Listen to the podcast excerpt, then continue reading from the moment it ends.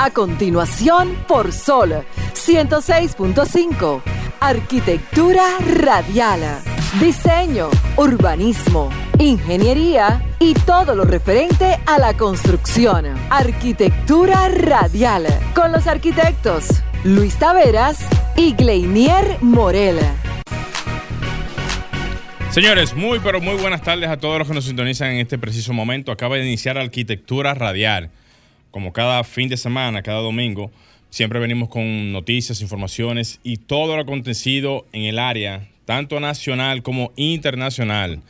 Así que eh, pendientes de todo lo que viene en la tarde de hoy para que no se pierdan de, de, ninguna de las noticias que les tenemos justamente para el deleite de todos ustedes. Así que no se muevan, señores, que de esta, de esta manera inicia Arquitectura Radial.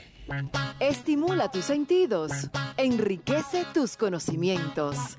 Arquitectura radial.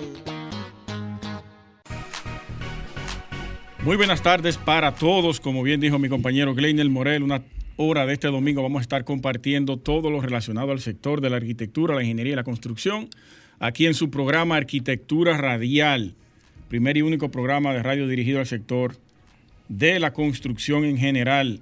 Este es el programa número 46 del año, Morel. Huepa.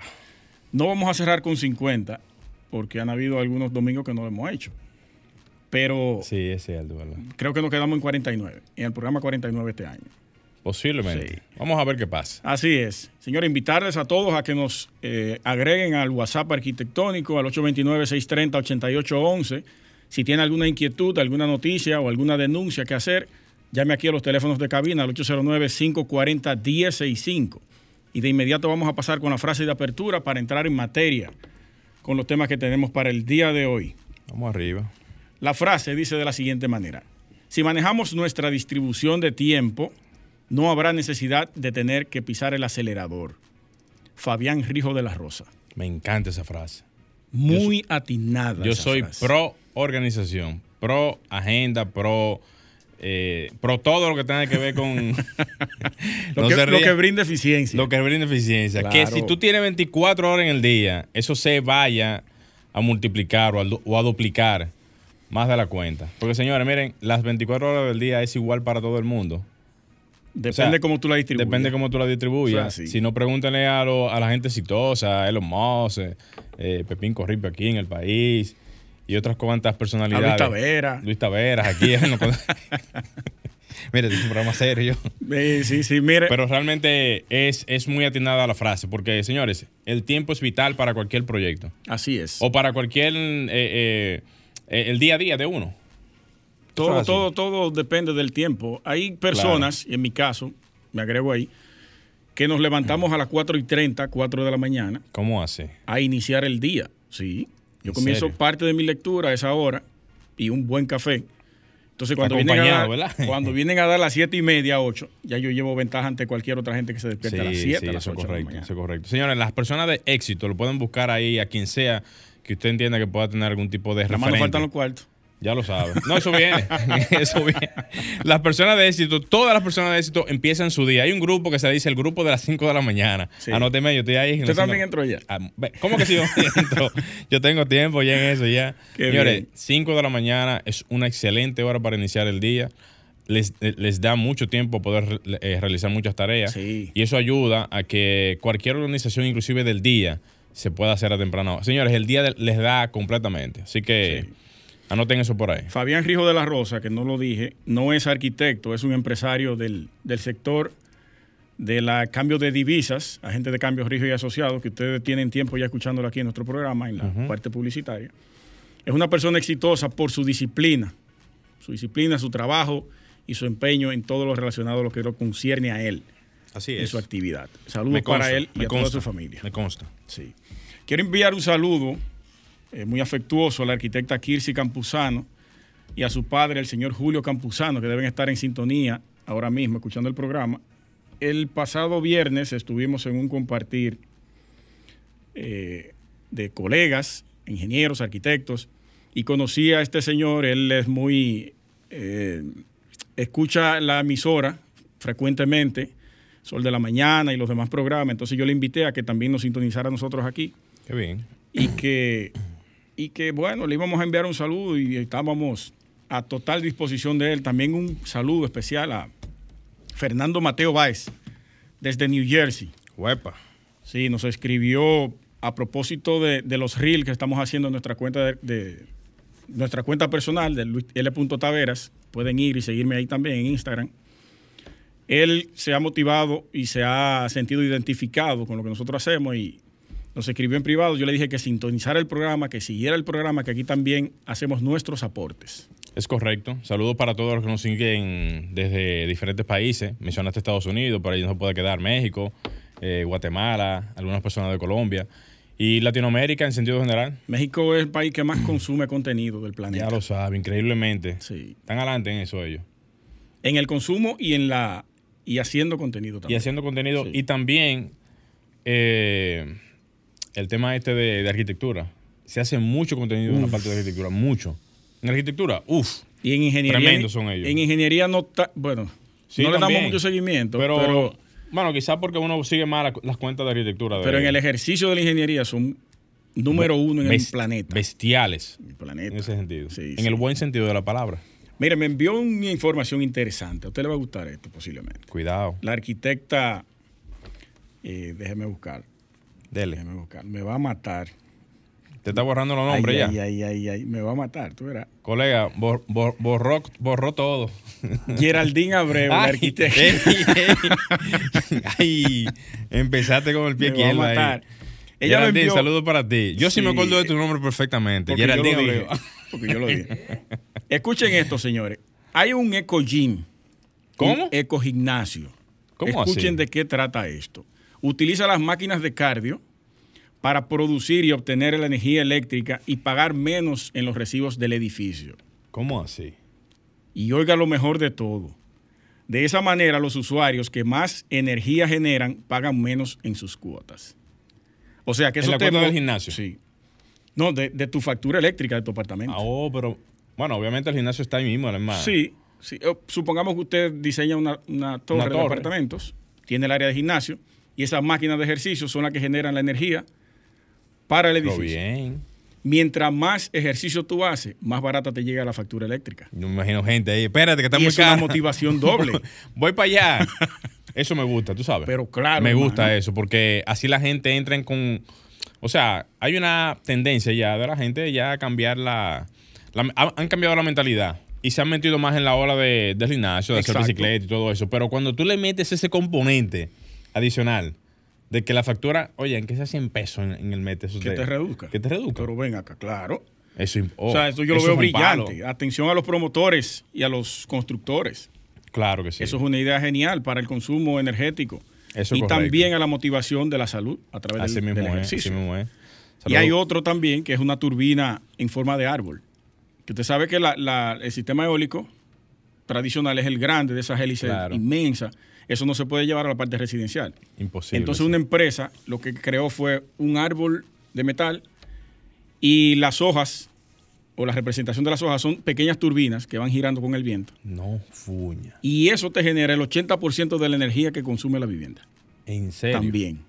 Y ese es el level que estamos ya. O sea que está genial. Es bueno caerle atrás a esas tecnologías porque tenemos serio problema aquí con, la factura eléctrica. Y aquí tenemos muchísimas ventajas medioambientales que dan traste que se pueda utilizar perfectamente, porque viento hay día a día. Luz solar también hay día a día. Saberlo ubicar. Eh, personas que hacen eso también. O sea, saberlo ubicar. Esa sería la palabra. Qué bien. Saludos para mi hermano ya, el monstruo, Rainer Morel. en sintonía el monstruo. Por parte de Quisqueya Barbershop. Saludos para él, hermano. Saludos. Un abrazo para ti, donde quiera que te encuentres. Sí. ¿Qué tenemos entonces, Luis? Eh, bueno, hay muchos temas, pero vamos a dividirlo ahora rápido, solo para tocarlo así puntuales. Hay un tema con, el, con, la construcción de las aceras y los contenedores. Qué bueno que lo debatamos rápidamente ahora, antes de irnos a la primera pausa. Hay quejas en varios sectores del Distrito Nacional con obras públicas porque, y yo lo comenté en un momento, usted recuerda, proceden a picar las aceras y dejan los escombros ahí mismo.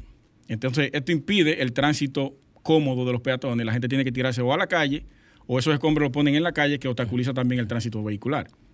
Sabemos que los vehículos no respetan a los peatones ni a los ciclistas tampoco. Si usted baja a la calle, lo que quieren es arrollarlo porque ellos andan rápido. Entonces, hay varios sectores que tienen problemas serios con eso. Incluso el impedimento a la entrada de las viviendas está obstaculizando estos los escombros. ¿Cuál es el sector? ¿Ustedes tienen Está la zona universitaria, está parte de Gasco, está creo que la Esperilla, esta parte por aquí arriba. También, que es donde se ha comenzado a picar, pa- pa- estamos de acuerdo con la readecuación de las aceras. Necesitamos una superficie Claro. cómoda pues, donde la gente pueda transitar a pie. Pero tienen que picar y recoger esos escombros, porque entonces lo dejan ahí una semana. Ahí eso le compete, si no es directamente el ministerio, eso le compete a, a la, a la compañía o la empresa Que está constructora contratada. que está contratada bajo el requerimiento de la licitación o comparación de precios que tenga eso. Muy buena observación. Sí, porque obras públicas directamente desde el punto de vista de ejecución ya casi no hace ningún tipo de trabajo de ejecución, a menos que no sea el tema de asfaltado o de bacheo. Todo lo Ahí subcontrata. todo está prácticamente subcontratado. Entonces, ahí habría que, obviamente, llamarle la atención al ministerio como, como forma de que ellos canalicen. Y como el ente principal regulador Sí, de eso. y, y jalen al contrato y digan, hey, fulano, no, espérate, tú no puedes hacerme eso, porque tú me estás dañando, primero, la imagen de, de- del ministerio y segundo, dañando cualquier tipo de situación colateral a lo que son los las viviendas, los peatones, el mismo tránsito. Le y está demás. perjudicando Está la gente. perjudicando. Inclusive, Obras Públicas tiene un capítulo en la parte vial que tiene que ver con señalizaciones, indicaciones de... Sí. Y esa coordinación muchas veces se hace con el Intran para que autoridades del Intran señalicen en las calles el no, digamos, eh, acceso por la zona, ya sea peatonal o... De, de alguna manera se hace eso. Pero yo creo que si tú vas picando adelante con el martillo compresor, con el compresor, ujú. tú puedes tener un camión atrás y gente recogiendo y subiendo Claro se escombros de una vez. Eso no es nada de otro mundo. Si va a tardar el vaciado de esa, pero por lo menos ya tiene la superficie Sí, limpia. Eso no es nada del otro mundo. No. No. estamos descubriendo nada con eso. Entonces tenemos a la orilla de la calle montones de escombros que te obstaculizan parte de una vía, de, de un carril. O si no está encima de la serie, la gente tiene que tirarse a la calle porque es incómodo caminar por ahí. Que son los mismos escombros que luego entonces comienzan a tapar las mismas rejillas. Ese es otro punto. Las mismas, las mismas rejillas de Se mete a el- los invernales y todo eso. todo eso. Porque no solamente las piedras, sino la- las tierrillas, o sea, el- el- la- las arenillas que van llenando entonces los invernales, que eso es natural, se, van llenando como quiera. Natural se llenan. Entre arenilla y plástico ahí van, forman Sí. una Uf, capa. Una capa resistente. robusta, resistente. Pero ahí está la información. Sí, vamos a hacer el primer cambio, Morel. Vamos arriba, señores, no se muevan que enseguida retornamos.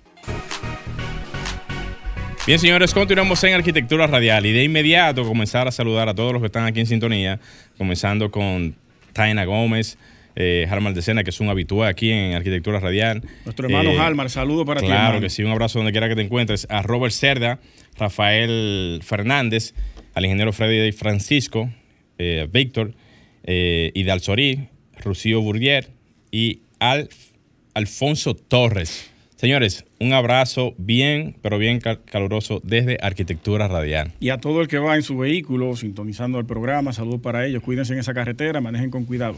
Así Señores, es. tenemos la presencia o la, la visita de una arquitecta, una colega de la UAS, nos distingue con su, su visita al programa, y ella va a comentar sobre una denuncia que a propósito de lo ocurrido el pasado 4 de noviembre, eh, donde se evidenciaron muchísimos problemas en las construcciones y que nosotros hemos venido denunciando y haciendo la, eh, qué sé yo, los anuncios y las salvedades a las constructoras que deben tener cuidado con el vicio de construcción y ese tipo de cosas. Ella nos va o les va también a contar a ustedes qué está ocurriendo en su vivienda. La arquitecta Luisa Custodio, ¿cómo estás? Excelente, excelente, muy buenas tardes. Eh, muchísimas gracias por permitirme estar por acá a presentar este caso que estamos viviendo. No, Es un solam- honor. no solamente lo estoy viviendo yo, sino varias personas eh, que sufrieron eh, situaciones también fuertes en la torre luego de estas inundaciones. ¿Qué nivel, qué nivel, cuántos niveles tiene la? La torre tiene ocho niveles Ocho. en la que nosotros vivimos, pero cabe destacar que en esa torre, eh, que fue entregada ya hace un año y pocos meses, una torre nueva, Sí. eh, habían ocurrido tres inundaciones más anteriormente. Inundaciones de tipo, o sea, para los parqueos. Estacionamientos llenos de agua, incluyendo el área de lockers y todo eso. Y además mencionar que actualmente, y mucho antes del tema de las lluvias mencionadas, de este Sí. pasado 4 de noviembre, también el tema de los balcones, áreas de ducha, cada vez que llueve se llenan de agua hasta el punto que entran a los apartamentos. Entiendo. Se llena el balcón El balcón empieza a y el llenarse. desagüe no está funcionando. del no, balcón. no está totalmente funcional, porque llega un punto en la que la capacidad del desagüe, Sí. más el tema de que la parte inferior no funciona para desaguar correctamente, ya empieza a generar un estancamiento del agua y, ¿Y no baja como corresponde. ¿Y en los baños? En los baños, de igual forma, cuando varias personas se están duchando a la vez, empieza la- el área de la ducha a quedarse el agua estancada. Entonces, nosotros procedemos inmediatamente, con el temor a que se desborde en el apartamento, a cerrar las duchas. Cosa increíble de no poderse tomar el tiempo que corresponde dentro de un área de baño. Claro. Y eso, eso ocurre desde que ustedes comenzaron a habitar el edificio. E Exactamente. hicieron las denuncias con, correspondiente, exactamente. Y hemos estado, no solamente se han hecho las denuncias, eh, la misma persona, las personas que construyeron la torre, en este caso que fue la compañía de Alwin eh, Business Group, eh, donde los dueños son en este caso Wilton y también el señor eh, Tirso Antonio Tirso Ramírez. Antonio Ramírez de Jesús. Con- y en este caso, además de que el señor Wilton Mueces es también vendedor de RIMAX, ellos son los propietarios de esta construcción. Cuando ellos proceden con esta construcción, que nosotros empezamos con el tema eh, de que recibimos y empezamos a exigirle las situaciones que hay, ellos mismos estaban también trabajando con el tema de los desagües, en vista de que se había inundado varias veces el, agua, el área de desagüe. ¿Qué pasa? Lamentablemente el trabajo que realizaron no fue exitoso, porque si ustedes revisan allá, hay puntos donde nos hemos dado cuenta de que simplemente con que estén lavando el área de los estacionamientos, el agua empieza a estancarse en el, en el área de estacionamiento Pero y bueno. Baja, ojo, ojo con esto, y baja, no es que no baja, si el agua se va Lento. a su tiempo. Que no debe ser. Que no debe de ser, cosa que no debe ser, porque el tema de los filtrantes es importante destacar que no es decir la torre tiene un filtrante. Para una torre tener un filtrante se deben hacer varias evaluaciones correspondientes. ¿Cuántos tú necesitas? Exactamente. Por, por el tipo de suelo de, de la succión del agua que tiene el suelo. Profundo. Má- Profundidad más por el de suelo, porque como decía el ingeniero eh, Raymond, no es el filtrante que, que filtra, es el suelo. Es el suelo Al final es el suelo. Correctamente. Área de ubicación correcta, profundidad que lleva, porque no todos llevan lo mismo. Entonces, Exacto. esta es la parte que hasta se lo comenté, a, en este caso al señor Wilton Mueces, le dije, les recomiendo que haga una evaluación, porque no es decir que la torre no tiene un problema, es que se dé cuenta que el trabajo que le hicieron, le hicieron un mal trabajo. Entonces, eso por eso sentido. cabe destacar que en este caso, estas personas que menciono eh, de esta construcción no son profesionales del área. Lamentablemente, ellos no tienen conocimiento de si le hicieron un trabajo bien o le hicieron un trabajo mal. Ahí es la importancia de cuando en una torre o cualquier proyecto, por más simple que se pueda observar, siempre exista un profesional que pueda llevar las riendas Eso- de eso- ese proyecto. Eso es correcto, eso es correcto. Entonces ellos son dueños de la constructora. Exactamente. Pero, bueno. Bueno, ahí lo que habría que ver es. metiéndose está mal, uno- no- no digo que está mal. claro, No, no está mal. El que sean dueños, eso, eso no, No, implica nada. no realmente ahí lo que habría que ver. realmente es el móvil de lo que fue la supervisión, cómo se realizó, si lo que se depositó en el Ministerio de Obras Públicas en su momento, porque era el, el- el órgano que re- eh, regía o, o que, o que manejaba todo lo que era la parte de tramitación, aprobó todo eso completamente. Y, se, si, y si se hizo todo Lo que se exactamente lo que se diseñó en construcción, porque ahí pueden haber dos Exacto. factores.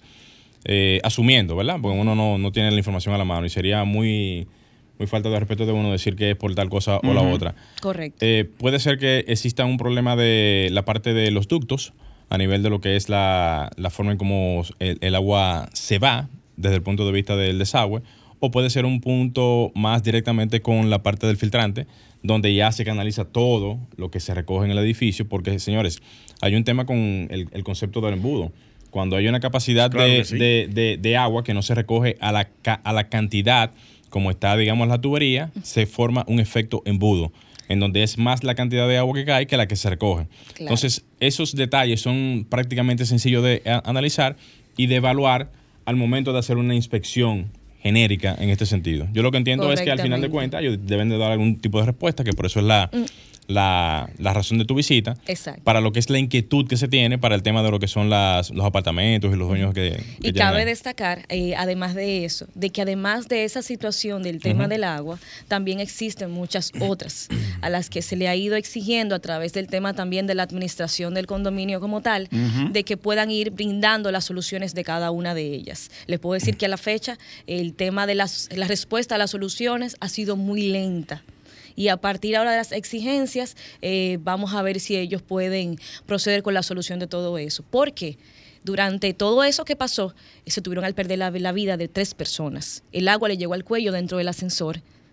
Y ¿Qué? gracias a Dios los bomberos llegaron ¿En a qué, tiempo. en qué- lo en qué momento sacar. fue? ¿Eso fue cuando pasó el, el tema de las lluvias en estos días? Exactamente, exactamente. cuatro fue eso. Exactamente. Entonces le llegó el agua al cuello, en lo que llegaban los bomberos porque no había forma de sacarlo del Tú ascensor. nos enviaste unas imágenes, un video a la cuenta del programa, donde se apreciaba la altura del agua dentro de la edificación. Es una locura. Sí, sí, no, lo ahí. totalmente, totalmente una locura. Nosotros, ¿Qué sectores? Evaristo Morales. Estamos hablando a dos esquinas de la Churchill. Sí. De, vamos a decir, una, dos, ter- la tercera, tres esquinas de la Churchill. Y de la, en este caso, de la 27 de febrero, también tres esquinas, aproximadamente. Dios.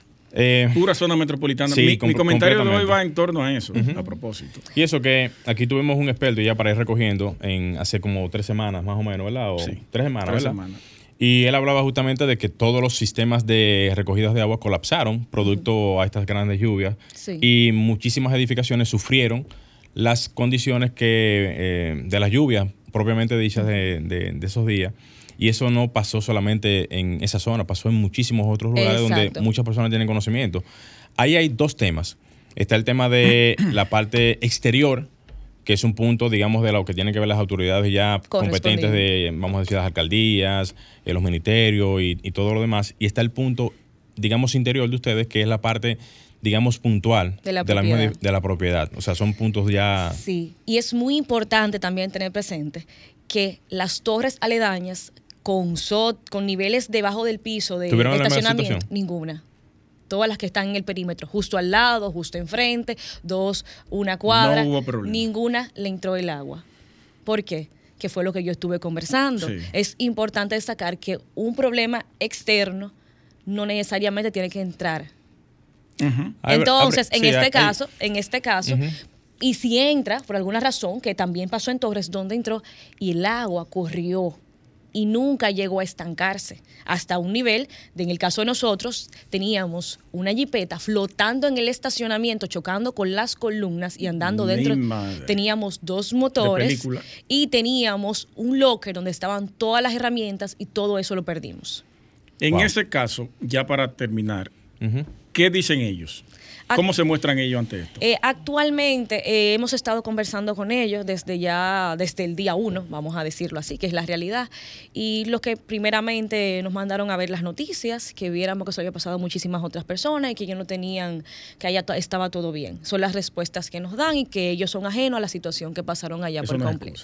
Esa, esa es el escudo actualmente eh, que están utilizando. Ellos culpan a las autoridades también. Exactamente, nos mandaron, me dice que, que nosotros tenemos que reclamarle en este caso a lo que son obras públicas, nos mandaron... Y la alcaldía. Exactamente, nos enviaron también eh, fotos de, o mejor dicho, unos Twitter de que es un problema de sobre asfalto, que nada eso tiene que ver con ellos. Eh, eh, hubo un abogado, Julio Curi, que hizo una denuncia o un llamado a la gente que fue afectada ese día, que vayan y le hicieran una demanda a la alcaldía. Eso es una total irresponsabilidad. La alcaldía no tiene capacidad pa- para responder ante ese caso. No, y que es un daño, el, la alcaldía llega hasta la calle, Eh, claro. hasta lo que pasa en la calle, lo que pasa dentro de una propiedad y Son por- jurisdicciones diferentes. Exactamente, y como yo menciono en este caso personal, eh, que ha sido muy afectada, eh, esa área de estacionamiento está en los títulos que a mí me vendieron, en lo que se pagó y en lo que se compró del apartamento, que fue realmente, vamos a decir, cuando compramos un primer apartamento es todo un sueño para nosotros.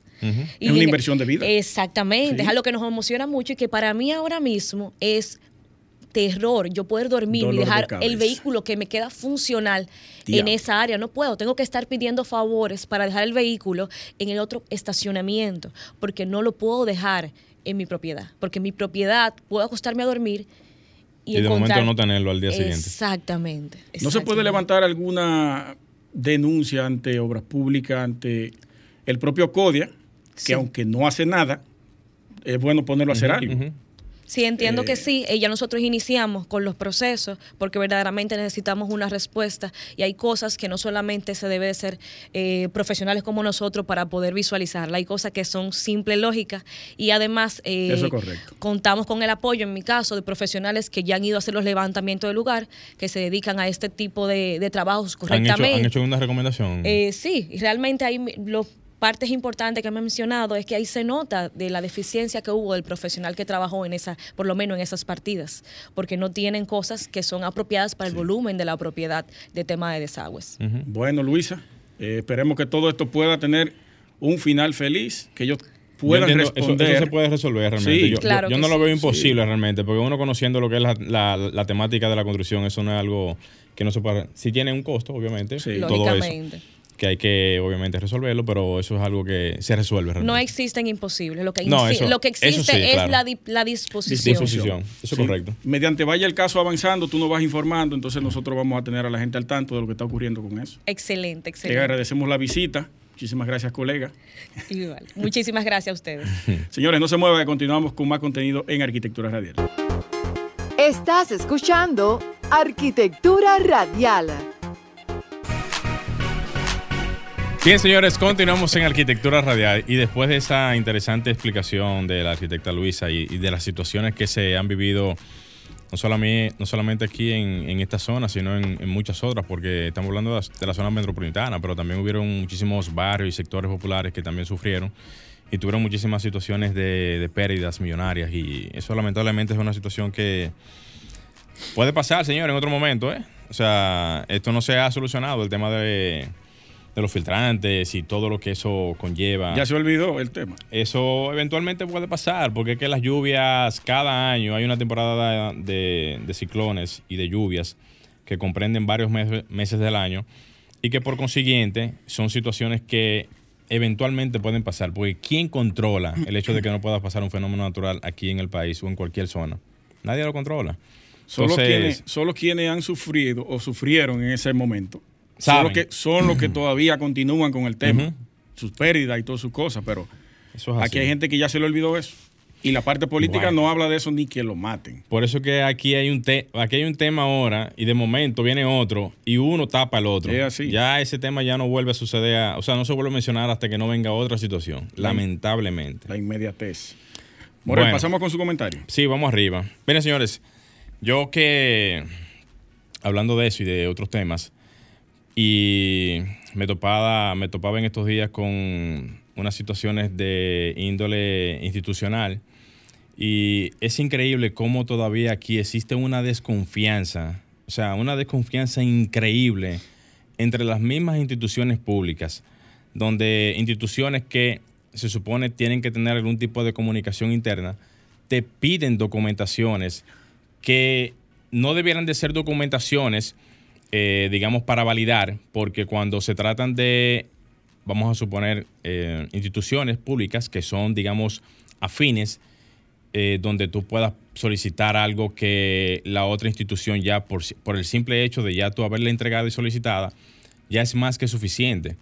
Y pongo el ejemplo es porque no hace mucho tiempo yo había hecho un trámite de un proyecto, más o menos en el 2016, 2017, y, esa, y ese trámite había dejado una, una documentación para unas certificaciones que se habían solicitado, y ya luego, posteriormente, para el tema de lo que eran las demás documentaciones o el juego de documentaciones para entregar, que muchas veces hay documentaciones que no dependen directamente de, la misma persona o el, o el mismo cliente, y ya sea por un tema de, de deslinde, ya sea por un tema de actualización de algún tipo de documentación, pueden tardar otras documentaciones, que eso es algo normal, ¿eh? Eh, que conste que eso es algo sumamente normal es posible que también que tú tengas documentaciones ya listas. Hago este pequeño preámbulo para que más o menos las personas puedan entrar en contexto y puedan entender la, eh, la- idea central de que es de que cuando tú vas a llevar todas las documentaciones, si hay una documentación que tiene algún tiempo, eso no implica de que no tenga ningún tipo de validez.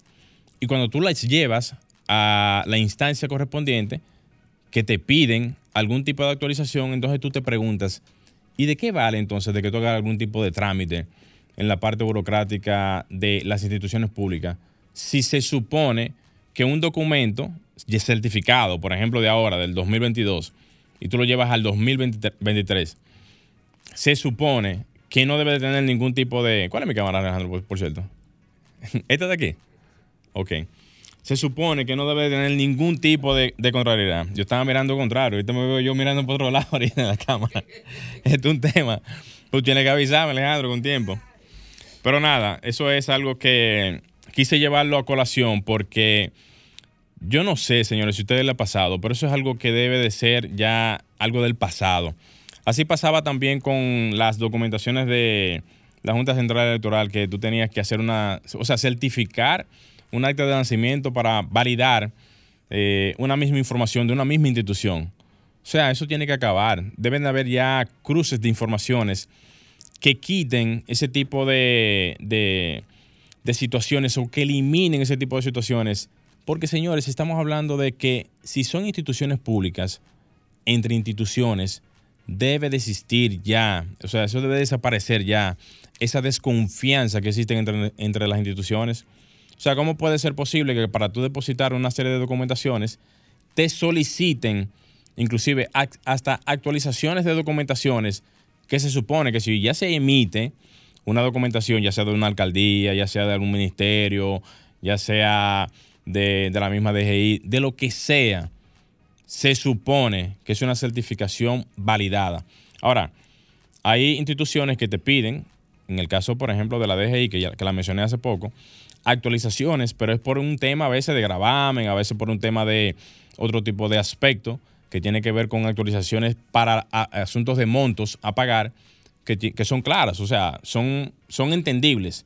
Pero documentaciones, por ejemplo, de uso de suelo, de aprobación de, linderos, de aprobación de proyectos, de que volver para atrás para hacer algún tipo de validación. Pero ¿y eso? ¿De dónde sale eso?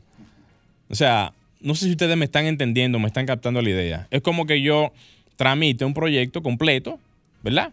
ya aprobado, un proyecto para ejecutar y por un asunto, digamos, ajeno a la voluntad del cliente o de uno mismo, no se ejecuta en el momento, pero ya está aprobado, o sea, ya está es solamente para fines de ejecución y que más adelante tú te topes con que hay un tranque de que tú no puedes iniciar el proyecto porque tú tienes que actualizar muchísimos datos. O sea, pero ¿y en dónde cabe eso? ¿En dónde cabe eso? Eso pasó en el ministerio. en, un ministerio pasó eso. Ok. Señores, pongo el ejemplo, es porque yo estoy seguro que a muchos de ustedes les ha pasado el hecho de que hagan algún tipo de tramitación y las tramitaciones de cualquier índole deben de tener algún tipo de conectividad entre las instituciones. No puede ser que todavía en pleno siglo, como vivimos hoy en día actualizado, con muchísimos mecanismos de, herramientas, de paso de información, con un sistema ya supuestamente ya con, una realidad ya virtual y con una realidad ya de que el, Estado dominicano también tiene todo lo que tiene que ver el componente electrónico, el componente computacional, y de que ya las vías de verificación ya no son análogas como 40 años atrás, ya son totalmente digitales, donde ya tú, para tú poder aprobar un proyecto, como ya se está tramitando ahora mismo y se está tratando de cambiar ese esquema, ya se, ya se hace totalmente en línea. O sea, la gente ni siquiera tiene que ir a las instituciones para hacer eso. Pero todavía hay otras que siguen teniendo ese arcaísmo, o sea, esa mentalidad, ese, ese, ese atraso que no nos deja avanzar. Entonces, voy a dejar hasta aquí mi comentario. Eh, señores, no se muevan, quédense en sintonía que enseguida retornamos con Arquitectura Radial. Estás escuchando Arquitectura Radial. Ya volvemos. Somos Sol, la más interactiva en Barahona y el sur. Sintonízanos en los 94.7. Estás escuchando Arquitectura Radial. Continuamos en Arquitectura Radial. Señores, vamos a conversar rápidamente desde Santiago con Warren Torres. Él es el director de Santiago Vertical, la página o la cuenta de Instagram que lleva al tanto todos los proyectos de arquitectura en Santiago. Warren, buenas tardes. Muy buenas tardes a todo el equipo allá en la cabina de, de Sol y para mí es un placer estar presente en este programa tan, tan conocido en el mundo de la arquitectura en- del país. Bueno, tú tienes un nombre muy imponente. Warren Buffett. Warren Buffett. De una vez lo Sí, bueno, siempre hago el símil. Yo digo, ojalá que siempre haya algo que sea de, de- de- de- del señor Buffett. Y yo digo, yo soy Warren, como Warren Buffett, pero Torres. Ay, ay, ay, Tú, estás trabajando para eso. Está trabajando, di que tú estás trabajando, di la verdad. Mira, Claro Warren, el motivo siempre. de la llamada eh, tiene que ver con que ahora se anunció recientemente la continuación de los trabajos del Gran Hotel San- del Cibao. Sí, correcto. Y correcto. precisamente los medios de comunicación tomaron la noticia a través de tu, de tu cuenta de Instagram, Santiago Vertical. Cuéntanos un Sí. poco de eso. Bueno, fíjate que este es un proyecto de, de alto eh, valor para la ciudad de Santiago y la familia Rodríguez eh, hace unos meses lograron eh, el acuerdo que tenían que... eh, ¿Perdón? Sí, sí, Ujú. te escucho. Te escuchamos. Ok, bueno, nada, la familia Rodríguez eh, lograron el acuerdo adecuado para dar ya eh, seguimiento a esa obra, a ese sueño de, de don Huáscar Rodríguez.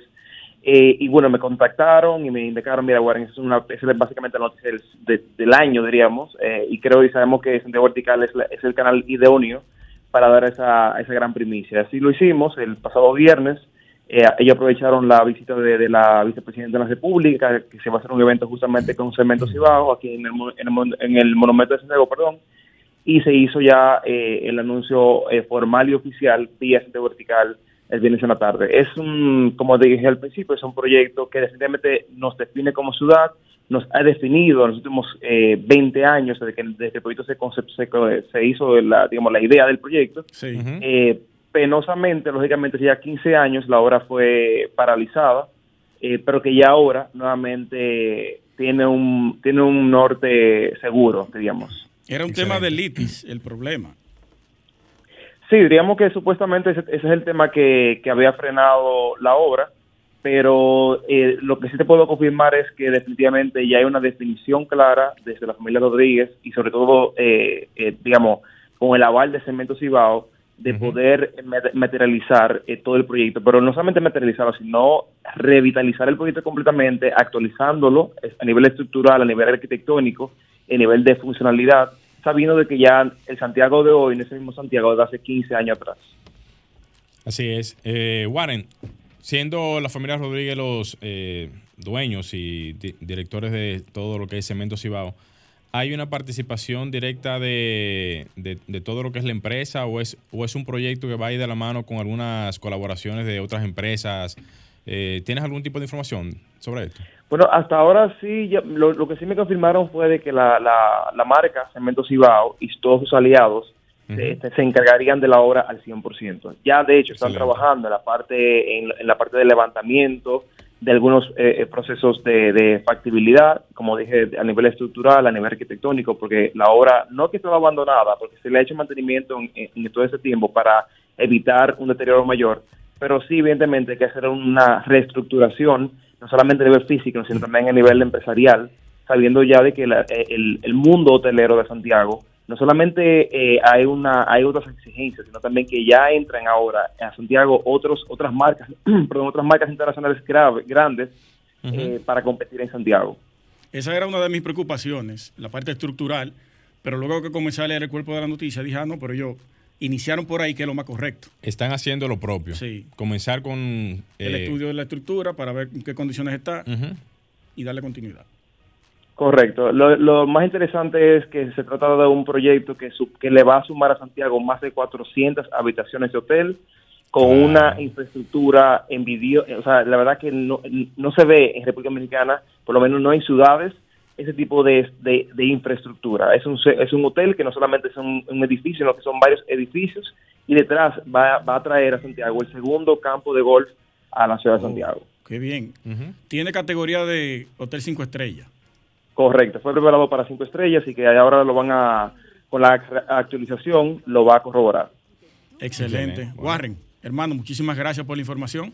Y te agradecemos Gracias. infinitamente por la disposición de poder en- a- de- eh, compartir con nosotros toda esa información de primera mano, ya que justamente por la plataforma de ustedes fue que se hizo, se pasó la información en principio de lo que va a ser el, el restablecimiento de este grandioso hotel. Claro que sí, gracias a ustedes por, por la oportunidad. Eh, siempre encuentren con Santiago Vertical en lo que necesiten. Santiago está viviendo un momento muy especial y creo que esta conexión siempre se va, debe estar abierta constantemente porque Santiago está, se está transformando. Desde a nivel público, a nivel privado, Santiago es otra. Por supuesto, también cuenta con nuestra plataforma, cualquier cosa que tú quieras difundir, estamos a la disposición y esperamos tenerte por aquí pronto. Claro que sí, cuente con eso. Bien, hermano, buenas tardes y gracias. Estimula tus sentidos, enriquece tus conocimientos. Arquitectura radial. Bueno, antes de terminar el programa, vamos a pasar con mi comentario de la tarde, que va muy relacionado con lo que comentó la arquitecta Luisa por el tema de los problemas que tenemos en las construcciones y, señores, esto es increíble. Eh, nosotros hemos venido denunciándolo desde que el programa inició y siguen y continúan los problemas, los vicios de construcción y las constructoras no se dan cuenta o no toman cartas en el asunto, en el asunto, perdón. Las instituciones públicas, las autoridades no le dan el seguimiento que tienen que darle, la supervisión necesaria, la aprobación correcta de los planos, qué aprobaron y qué se está construyendo, darle seguimiento a eso que se entregó en la institución. Eso es importante. Y miren, lo que pasó el 4 de noviembre eh, fue un evento que va a volver a repetirse, según nos contaba aquí el ingeniero Raymond Martínez, que es un experto hidrosanitario. Habló de la capacidad que tenemos como ciudad de la recogida de agua, los desagües de agua pluviales, y lo que cayó ese día. Duplicó la capacidad por de la cual está diseñada eh, nuestras, nuestras instalaciones eléctricas eh, sanitarias, perdón, en la ciudad. Y eso es algo que hay que tomar en cuenta, comenzar a darle forma, iniciar por lo menos ahora, ya que las, los gobiernos pasados no iniciaron, vamos a darle inicio ahora, señor presidente Luis Abinader. Preste atención a este tema, preste atención, que esto aunque no se vea, aunque muchos gobernantes no quieran invertir debajo del suelo, es algo que repercute con daños significativos económicos a todo el mundo. Mire lo que denunció la arquitecta aquí pérdidas millonarias. No solamente ella, un grupo de personas que vive ahí en esa torre, que tienen el sueño pasmado con esto. Cada vez que se nubla tienen que, que, que, que está, están a expensas de cualquier inundación. Ellos aclararon que en las torres aledañas no pasó eso, pero en la de ellos sí. El constructor eh, encargado no quiere prestar la atención adecuada a esto no la quiere prestar. Pero bueno, eso por un lado. Eh, en torno a eso y, la, y los precios en los sectores, a causa de, yo hice un tweet que llamó mucho la atención ese día o al día siguiente, de que quienes quieran comprar tienen que salir hoy a comprar para que conozcan el sector donde van a comprar y cómo se comportan las aguas pluviales. También volví a hacer otro tweet después de ver todos esos daños y dije que los sectores o parte de los sectores más caros de la zona metropolitana son las que tienen una peor eh, manejo de las aguas pluviales. Y yo creo, o no creo, estoy seguro que también mencioné a las cuentas de varias inmobiliarias, ellos tienen que reevaluar el costo de venta de esos sectores que no cumplen con los requerimientos para ser un sector de lujo porque a mí no me gustaría vivir en un lugar donde yo no tenga paz. Una inundación, se nubla, llueve, entonces tengo problemas en los parqueos. Creo que las inmobiliarias tienen que reevaluar los precios. Es un llamado que le hago a todas. Los prados, que fue uno de los más afectados, tienen que reevaluar los precios de ahí, pero ellos no, no, eso no le hacen caso, porque no le conviene. Entonces, el comprador es que tiene que exigirle o pónganse en una, no compren por ahí. Tra salga los días de lluvia. ¿Cómo es? No, que si ya usted le devolvieron ya de Proconsumidor ya. No, Proconsumidor es otro tema, que lo tengo ahí también. Salgan los días de lluvia y vean qué sector le conviene y ustedes mismos denuncien que no compren ahí porque ahí no vale la pena, porque se inunda. Los vendedores salen en, el, en, en días soleados porque es más fácil. Entonces, el valor de un inmueble te lo da en la calidad del sector. ¿Cuáles son las ventajas que te da ese sector? Yo creo que debe revalorizar eso nuevamente, vuelvo y repito, y darle unos precios más cómodos o exigirle al gobierno a través de ustedes, porque ustedes deben tener una asociación, ¿verdad que sí, arquitecta? Hay una asociación de, inmobiliarias, exigirle al gobierno que le dé forma a la parte pluvial y hidrosanitaria de esos sectores para que el valor pueda mantenerse y continuar en alza si lo merece. No que se devalúe por un tema que se puede resolver, pero darle, darle comienzo a todo eso. También, ya para finalizar, la parte de los Airbnb, que es un negocio que viene en auge, está muy relacionado con la parte inmobiliaria también. Hay una cuenta de un, creo que es ingeniero, él hizo un hilo sumamente interesante con datos precisos del, del Distrito Nacional, y le voy a leer rápidamente eso. Él dice que en el mapa del Distrito Nacional se puede visualizar solo 2.000 propiedades de las más de 6.000 que se encuentran en la plataforma de Airbnb. ¿Cuántas? 2.000 solo se pueden visualizar de las 6.000 que, que hay en la plataforma. Y muchas que hay como quiera. ¿eh? Sí. Eh, siguiendo el hilo, dice que Airbnb ya representa el 89% de los canales de alquiler del Distrito Nacional, con una tasa de ocupación promedio del 54% y tarifas diarias de 3.500 pesos a corto plazo. Esa es la renta de corto plazo, que es la que más se está dando en el país, específicamente en el Gran Santo Domingo, porque usted compra un, un apartamento y puede rentarlo a corto plazo, que es más conveniente por el tema de también el miedo a los problemas de renta, de renta larga, que el inquilino no quiere salirse del inmueble, que tú tienes que darle una gracia porque la ley lo, lo protege, que esa ley también hay que modificarla, que eso yo lo comenté en un momento también. No puede ser que solamente proteja al inquilino y el dueño del inmueble se lo lleve quien lo trajo. Eso es un abuso. Por eso la gente ahora está optando más por la renta corta. Es más beneficiosa en términos económicos y te garantiza de que ese de que ese inquilino se va a ir rápido de ahí. Tú no lo vas a tener fijo, ni te va a deteriorar el inmueble tampoco. Eh, también se hizo una comparación con Santo Domingo y ciudades de la región que han implementado el control de los precios y permisos turísticos de Airbnb. Vemos que la tarifa promedio por día en Bogotá, Buenos Aires y Santiago de Chile son mucho más baratas que Santo Domingo. Incluso Montevideo, que es la segunda ciudad con el índice de desarrollo más alto de América Latina y la más costosa en América Latina, la tarifa promedio de los arrendamientos, de los arriendos por día en Airbnb, está por debajo de la tarifa de Santo Domingo. Él dice, él es Carlos Disla, salud para él, que no es un ataque a los Airbnb ni nada por el estilo, porque eso es un negocio bien lucrativo y que mucha gente lo está haciendo y le está yendo bien. No estamos en contra de eso. Pero sí necesitan una regularización. Necesita regularse. Ahí va a entrar el tema de Uber y los taxistas. Lo están regulando también. Que por, eso, es. Sí, por eso mismo sí, es. O sea, algo parecido. Exactamente. Entonces ahí está la noticia. Vamos a ver si las inmobiliarias, las, los temas de Airbnb y, y todo lo relacionado a que el suelo y que los inmuebles puedan tener un mejor precio, una mejor, que sean más asequibles a la gente, pueda tomarse en cuenta a través de aquí. Pro consumidor, ustedes tienen una tarea bien ardua. Una tarea bien ardua. Vamos a hacer un cambio y ya te- llegamos a la parte final. Ah, pues tú quieres más.